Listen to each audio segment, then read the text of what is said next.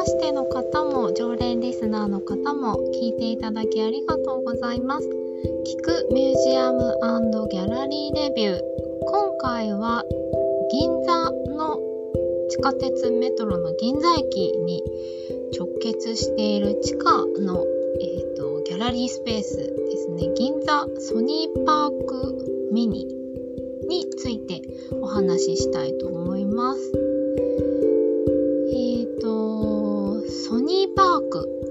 その名の通りですね、あの、かつて銀座のすきや橋交差点という有楽町駅にも近いですね、交差点の角には、えー、ソニービルという、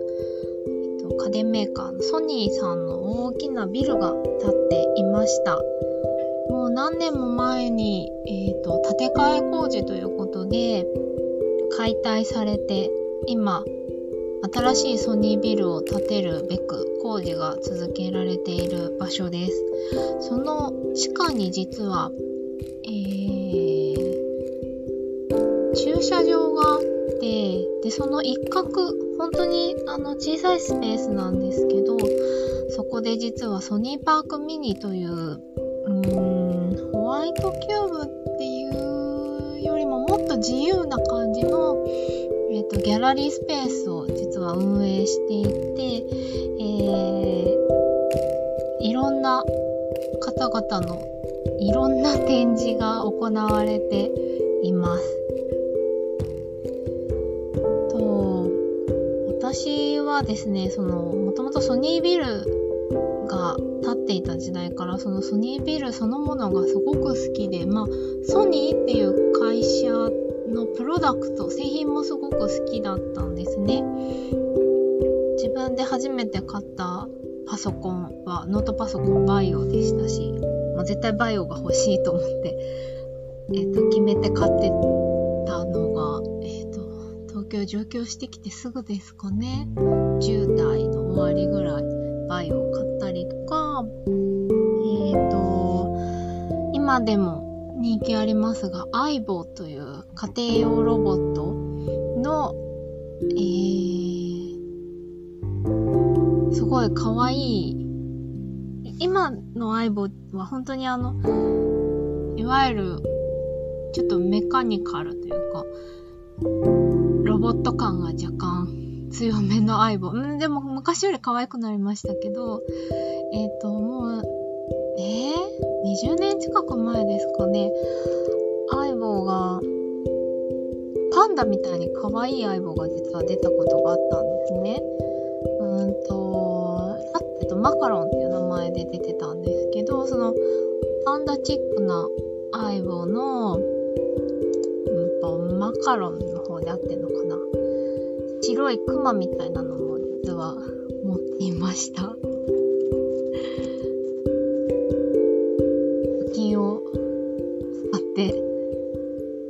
ました。白い、あれ？ラッテであなのかな？どっちだろう？今ちょっとググっております。あ、ラッテであってますね。ラッテです。真っ白で目がピンク、マゼンタピンクですごい可愛いもう犬、犬っぽい、パンダっぽいラッテを一人暮らしのくせに家に置いていました。っていうぐらい、まあ、ロロボットも好きですし、ソニーのプロダクト製品、まあ、CM もそうですね、プレイステーションとかもそうですけど、まあ、やっぱデザインへのこう哲学的なものとかクリエイティビティの姿勢みたいなものとかもすごく素敵だなと思っていて好きで、まあ、ソニータイマーなんて揶揄されてましたけどやっぱりソニーが好きでしたね。っていうこともあってやっぱりソニービルっていう場所も好きでやっぱ建築も特徴的でしたしあの花びら構造って呼ばれるようにステップフロアになった構造のビルになってて中も階段とかタイルとかエレベーターとかお手洗いとかもいちいち細かいところまですごくデザインが素敵だったんですよね。大好きだったんですけど残念ながらまあ取り壊されてしまいでその地下に今そのもともとソニービルの地下とその地下の駐車場ってつながっていて昔もそのソニービルがあった時代も地下駐車場にこう地続きな感じでなんかシーフードのレストランが入ってたんですよねあそこ美味しかったんですけどなくなっちゃったんですがそうそんなお店もあるようなスペースになっててで今はほんとちっちゃいソニーパークミニっていう場所で、えっ、ー、と、西銀座コーヒーっていうコーヒー屋さんと、その展示のスペースっていうものが運営されています。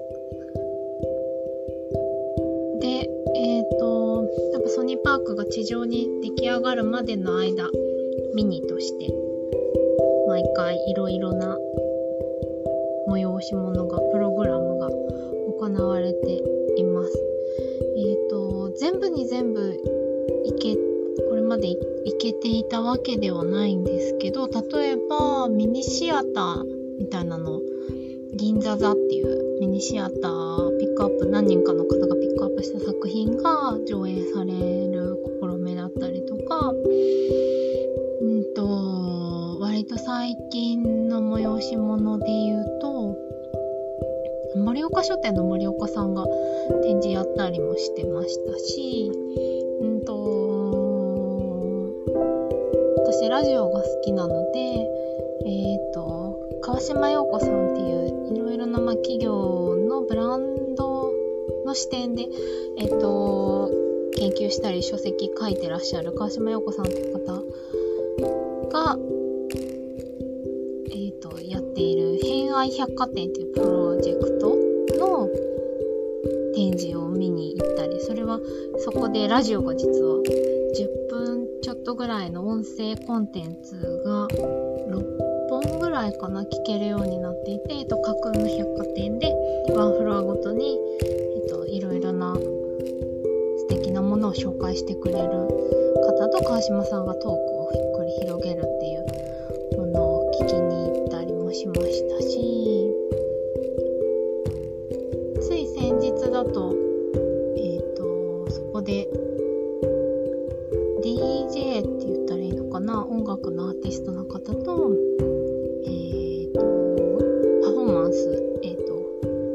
トのパフォーマンスをするクリエイターの方が一緒になって、そのスペースでライブパフォーマンス兼ライブペインティングみたいなのをやってくれたりとか、なんか本当に幅広いいろいろなプロジェクトが行われています。あとは、あの、ソニーさんが取り組んでいるものを紹介するっていう展示も行ったりしていらっしゃいます。毎回、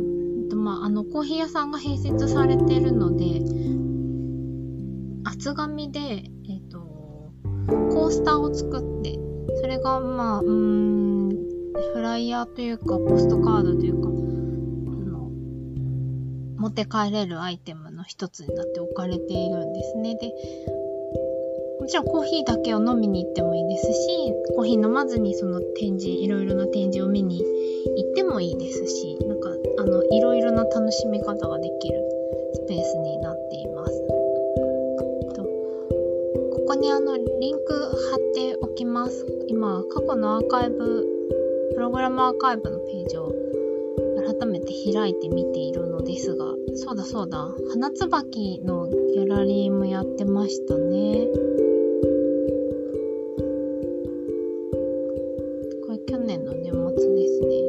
座座もつい3月にも行われていたんですね。直近だとその偏愛ラジオ、偏愛百貨店の偏愛ラジオの直前にやっていたパークラボ循環する素材はどんな物語を紡ぐのか？っていう展示もなんか可愛くて面白かったですね。あのー、ソニーが開発した紙素材を紹介するインスタレーションで、元の素材にして使っていて、パッケージとか中の梱包材とかも全部その、えっ、ー、と、紙素材竹を使った紙素材で作っているっていうのででそれがまたうんと使った後もさらにリサイクルできるみたいな素材なんですよね。そんそんな素材をそもそも開発してるっていうのも知らなかったですし。展示そのものもなんかユニークというか可愛かったですね。あとはドットドットの絵ピクセルの絵が好きなのでピクセルアドベンチャー・イン・ジャパンっていうのを見に行きました。これはあのー韓国生まれのアーティストの方が作ったゲームがあったりとか、まあ、うんとセルアートのプロダクトベンチみたいなものがあったりとか面白かったですね。ちょっとこの日は時間がなくてあまり見れなかったのが惜しかったんですがこんなあの日本人の作家に限らずいろいろな本当に幅広い方々の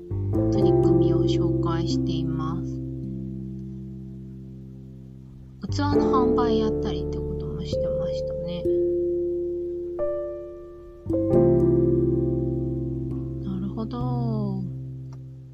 アーカイブ見てるの面白いですね。一番最初の取り組み実はちょうど1年ぐらい前ですね。2022年の3月末からスタートしていたようです。LINE が来ました。えーとそんな感じであのーソニービルが地上に完成するまでの暫定的なスペースっていう風には聞いてはいるんですがいつまでどのぐらい続くのかな？なんかこのうん変わりゆく感じも面白いですしあのいろいろとアートとかソニーにまつわるような幅広いジャンルの展示クリエイターの方の取り組みなんか紹介してくれている場所なのでまたいわゆるアートギャラリーとは違った切り口でいろんなものに出会えていいなと思っている場所です。であの冒頭にも申し上げた通りその西銀座コーヒー西銀座名前合ってんのかな？確認すると西銀座駐車場コーヒーっていうのが正式名称ですね。カフェが併設されています。そのまんま、本当に名前のまま駐車場にあるんですけど、ちゃんとあの、エスプレッソマシーンとグラインダー、お豆を引くマシーンも併設されていて、えっ、と、バリスタの方がいらして、ハンドドリップのスペシャリティコーヒー出してくれたりとか、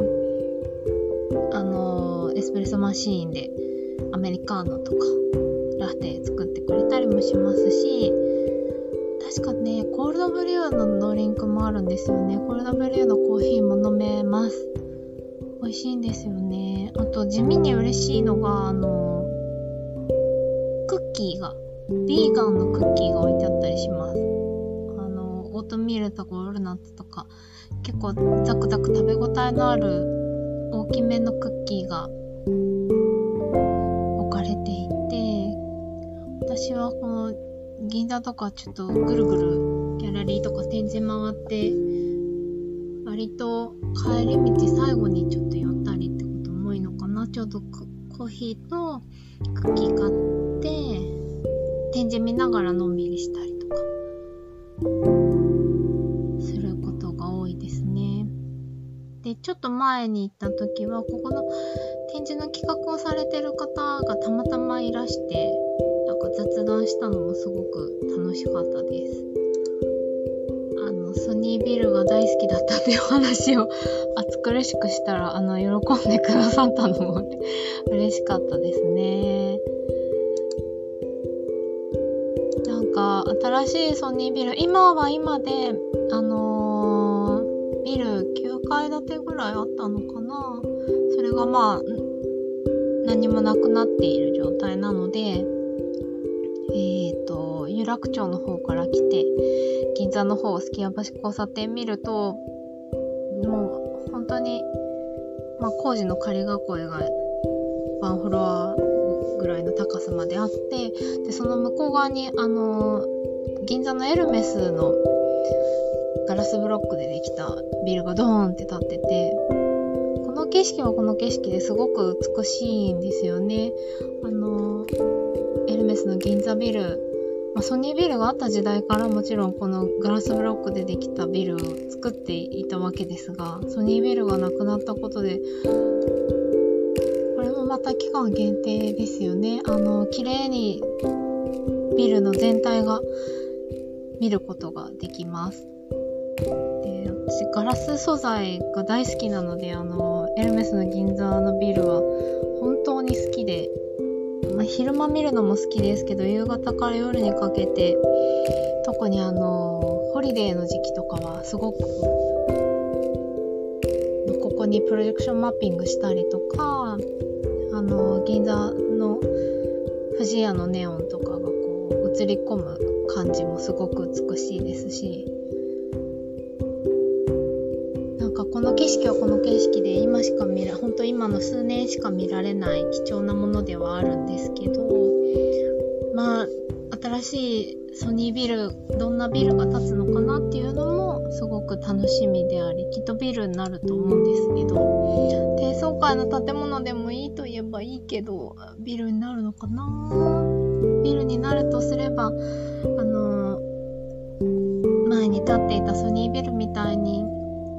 素敵な建物ができたらいいのになぁと個人的には思っていたりもします。えっ、ー、と、このソニーパークミニは、えっ、ー、と、無料で入ることができます。本当にあの、地下鉄の東京メトロの銀座線のうんと、あ、銀座線にもつながってますね。日比谷線とか丸の内線の銀座駅の改札が割と近いですね。えっ、ー、と、東急プラザ銀座の地下とも言えるあの辺りにあります。あのー、パッと見は、あんまり案内が分かりやすく出ていないので本当にただの地下駐車場の入り口のように見えるんですけどこの先にあるのっていうようなところなんですがぜひちょっとあの駐車場に駅の方から行く入るようなイメージで入っていただけると見つかるかなと思います。ちなみに、えーと、銀座ソニーパークビルは2024年の完成を目指して工事が続けられているそうです。なので、まあ、その後、ビルができてからこのソニーパークミニがどうなるのかとかは全くわからないのですが、あの、今しか楽しめない小さなスペースをぜひ楽しみに見に行っていただけたらと思います。ということで、この音声配信聞くミュージアムギャラリーレビューは、えーと、ミュージアムやアートにまつわる文章であったり、インタビューであったり、取材などをしております。私、ナオミが、えーと、書いてお伝えするのが間に合ってないいろいろな展覧会に行ったお話とかギャラリーのご紹介などを、えー、取って出しで聞いてくださるあなたに向けて喋っている声コンテンツです。基本的に編集なしの取って出しでお届けしておりますが、あの気軽に聞き流していただいて、